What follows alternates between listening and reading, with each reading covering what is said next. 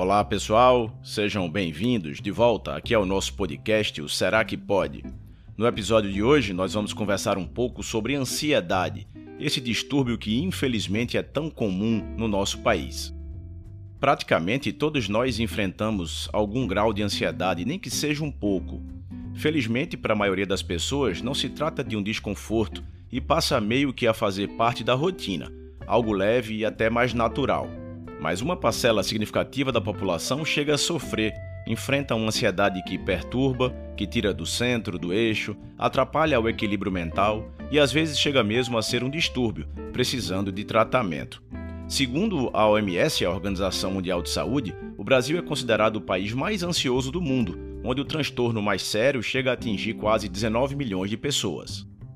A gente pode considerar que a ansiedade é uma resposta fisiológica algum elemento cognitivo, como uma preocupação, o que significa que se percebe ansiedade tanto em nossa mente quanto em nosso corpo.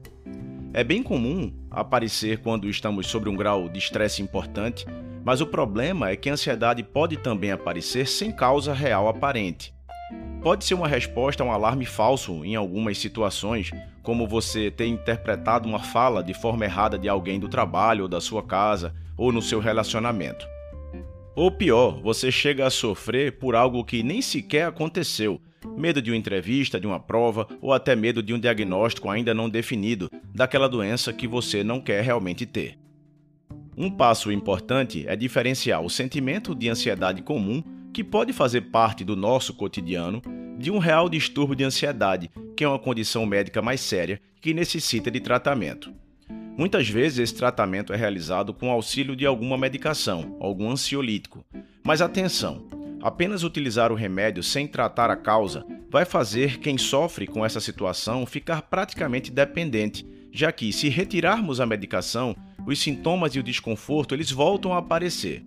Por isso é tão importante uma ajuda psicológica nesses casos. A terapia é fundamental para essa mudança de comportamento.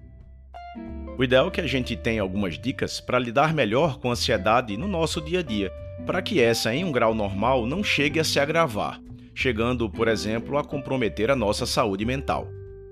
Fiquem atentos ao consumo de açúcar, de álcool e também de cafeína. Essas substâncias podem ter impactos significativos no seu grau de ansiedade. Reconhecer um episódio de ansiedade é muito importante. Pode ajudar a avaliar a causa e até mesmo aliviar esse sentimento de angústia. Outra estratégia é separar algum momento do dia, 15, 20 minutos que sejam, para alguma atividade relaxante e prazerosa. Isso pode ser uma pausa no dia para uma leitura aleatória, algo que não tenha relação com a sua atividade de trabalho, por exemplo. Pode ser também ouvir algumas músicas, fazer uma oração ou procurar informações sobre aquela viagem que você tanto queria e diz não ter tempo de olhar.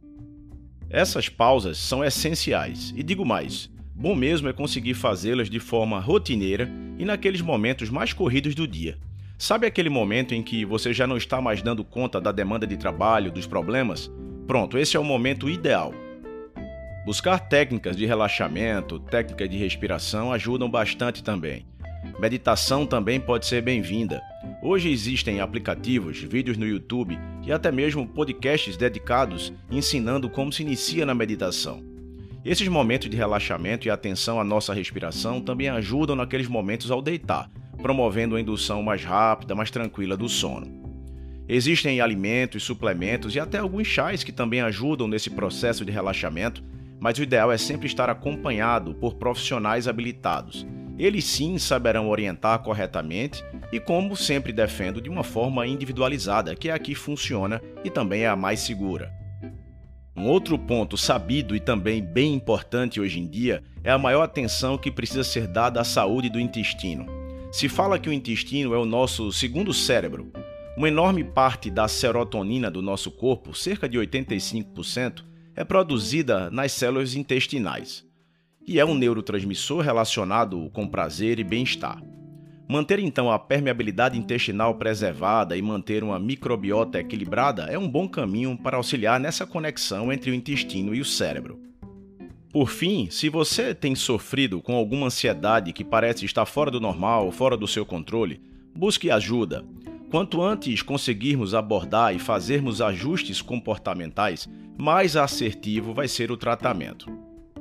Então é isso, pessoal. Fica aí mais esse recado, mais essas dicas. Espero que seja útil para todos. Aguardo todos vocês no nosso próximo episódio.